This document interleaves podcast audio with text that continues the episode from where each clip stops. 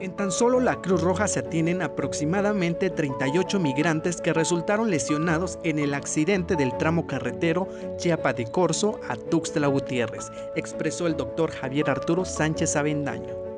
Recibimos 38 pacientes, dentro de los cuales cuatro, eh, por la condición crítica que presentaron, se tuvieron que trasladar a los hospitales de, en este caso, del Instituto de Salud y de toda la, parte de lo que es el, eh, el, Estado.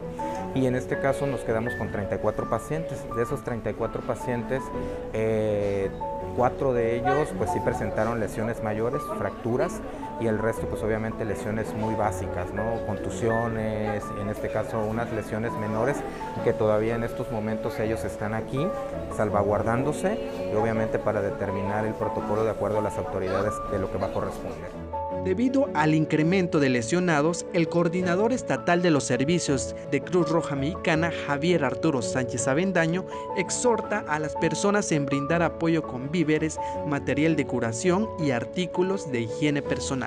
Mira, ahorita lo que necesitaríamos son más medicamentos, o sea, medicamentos analgésicos, algunos antibióticos, que prácticamente pues lo, básico que sería intravenosos o por vía oral y que pues prácticamente ahí es donde necesitamos el apoyo de toda la ciudadanía. Pues invitar a la ciudadanía, pues no sabe uno cuándo va a suceder este tipo de, accidentes y lamentablemente le tocó a estas personas que buscando un sueño americano pues desafortunadamente se, se vio truncado, pero pues eso puede pasar en cualquier momento. La solidaridad de las personas de Tuxtla Gutiérrez se vio reflejado en las instalaciones de la Cruz Roja Mexicana y muchas personas se han sumado apoyando con distintos suministros desde agua embotellada, electrolitos, jugos y material de curación para los migrantes.